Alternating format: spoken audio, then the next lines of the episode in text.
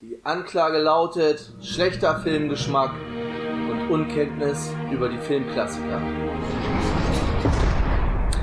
Und damit herzlich willkommen zurück im Knast, herzlich willkommen zu Shawshank Lebenslang, beziehungsweise unserem kleinen Adventskalender in diesem Jahr.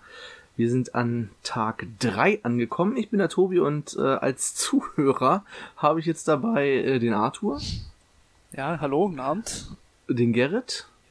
Hi. Und den Bernd mit einem halben Ohr, also der ist auch da, aber die drei kennen den Film, über den ich jetzt rede, nicht.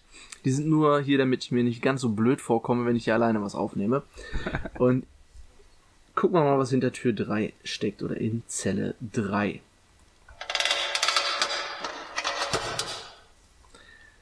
Ich habe jetzt leider keine Musik dafür rausgesucht. Es geht um den Film Klaus, der im Originaltitel und im deutschen Titel Klaus heißt und nicht Claus wie Santa Claus, sondern Klaus, K-L-A-U-S, also ganz normal Klaus.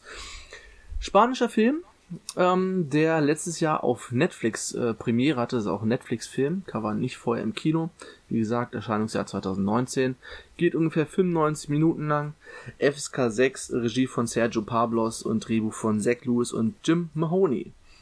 Worum geht's? Es ist erstmal, wie gesagt, ein Animationsfilm, der vom Stil schon etwas anders aussieht als jetzt bekannte Pixar- oder Disney-Filme. Also es ist schon ein bisschen mehr gezeichneter Stil ist aber dennoch äh, animiert. Es ist ein wunderschöner Stil.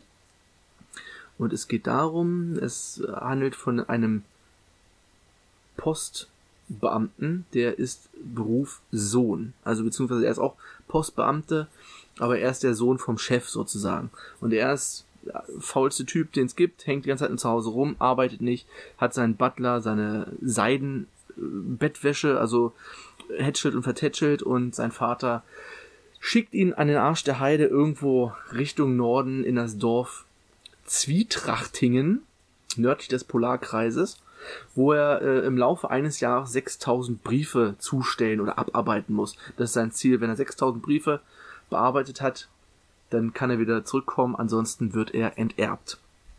Er kommt also in dieses Kaff Zwietrachtingen. Das ist wirklich, es sieht ähnlich aus wie beim Tim Burton Film, um echt andauernd Tim Burton taucht andauernd, weil es ist also sehr dunkel, sehr gruselig gehalten.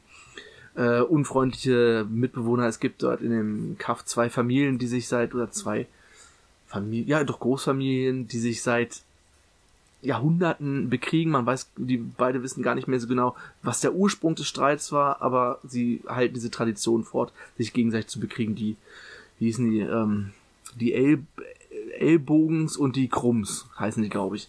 Naja, ist auch egal. Er kommt dahin, sein Postgeschäft, oder er übernimmt das, den Postladen dort im Ort und äh, es läuft überhaupt nicht, weil keiner Briefe verschickt und äh, daraufhin fängt er an, er bekommt den einen Brief, den er zum Holzfäller liefert. Also es gibt denn aus, ganz weit außerhalb vom Dorf einen einzelnen Wohnen, einen einzelnen Wohnen Holzfäller, der Klaus heißt, der auch schon so ein bisschen aussieht wie der Weihnachtsmann, also groß, weißer Bart und so weiter. Und da stellt er einen Brief hinzu und das Kind, welches den Brief geschickt hat, bekommt ein Geschenk zurück. Und da sieht er natürlich die Chance, wenn er die Kinder des Dorfes jetzt anstachelt, Briefe zu schicken an ihn, dann kann er seine Aufgabe erledigen und die Kinder haben Grund, Briefe zu schicken, weil sie Geschenke dafür zurückbekommen. Das kurbelt er dann alles an mit ihm und dadurch ändert sich das komplette Dorf, weil die Kinder sind gut gelaunt, stacheln ihre Eltern an. Dieser ganze Streit zwischen den beiden Familien verfiegt so. Alles wird gut. Es gibt den Weihnachtsmarkt, also super atmosphärisch da. Und das, er, er kommt immer näher, seine Aufgabe zu, ähm, zu erfüllen. Es gibt allerdings noch so einen kleinen Subplot. Ähm, und zwar, warum er diese ganzen äh, Spielzeuge hat. Also er ist nicht nur Holzfäller, sondern auch Schreinermeister Klaus. Und das hat einen etwas traurigen Touch. Er hatte nämlich eigentlich eine Frau. Die ist allerdings frühzeitig an Krebs gestorben und die hatten eigentlich geplant, viele, viele Kinder zu bekommen und dafür hat er schon Spielzeug und Spielzeug vorproduziert. dann ist sie gestorben, kinderlos geblieben und er hat das ganze Spielzeug übergehabt. Und das ist denn so dieser traurige Subplot, der am Ende wirklich nochmal richtig reinschlägt. Also der Film hat einen super Soundtrack. Es ist eine Stelle, wo, ich sag mal, Disney-artig Musik mit Text läuft, aber nicht, dass da irgendwer rumsingt, sondern es läuft halt so als Hintergrundgeräusch so, ein, so eine Ballade, wo halt, äh, wo halt gesungen wird. Das ist das Einzige. Ansonsten ist alles nur Instrumentalmusik.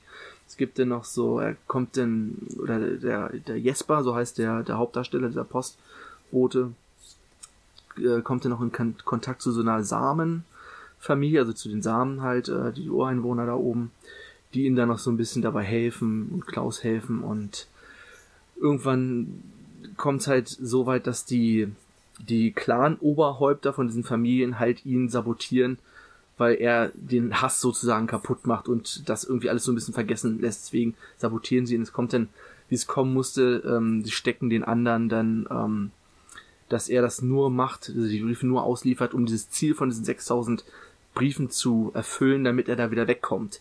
Und das entwickelt sich dann so weiter. Es ist ein wunderbarer Film, ist wirklich super schön gezeichnet super schöne Musik, eine ganz tolle Botschaft. Ich weiß gar nicht, wie ähm, wie was im im Wortlaut.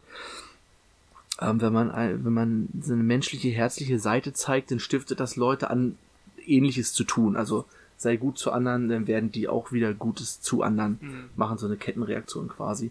Und halt am Ende dann aber doch noch so ein richtiger Punch, der jetzt noch so melancholisch, traurig, schön ist, möchte ich sagen. Also ist ein auf jeden Fall sehr zu empfehlender Film. Äh, könnt ihr auf Netflix finden.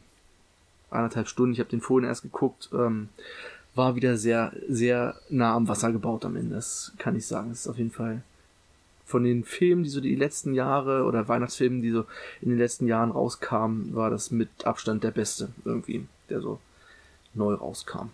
Kann ich euch nur allen sehr ans Herz legen. Ja, Habt ihr vielleicht Fragen oder?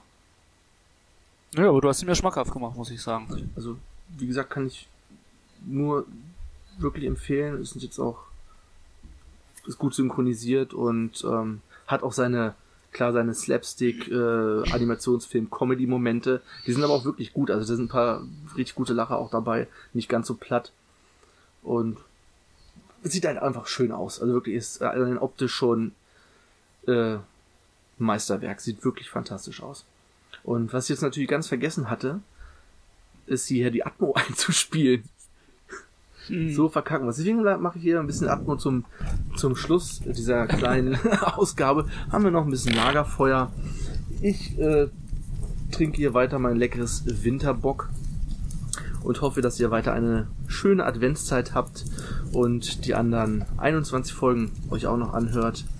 Und ja, wie in dem Film sagt, seid nett zueinander, das wird andere Leute beeinflussen, auch nett zu anderen zu sein. Man bekommt was zurück, wenn man nett ist. Und wenn es nur ein Lächeln ist, das reicht manchmal schon. Und dann würde ich sagen, hören wir uns morgen wieder. Adios.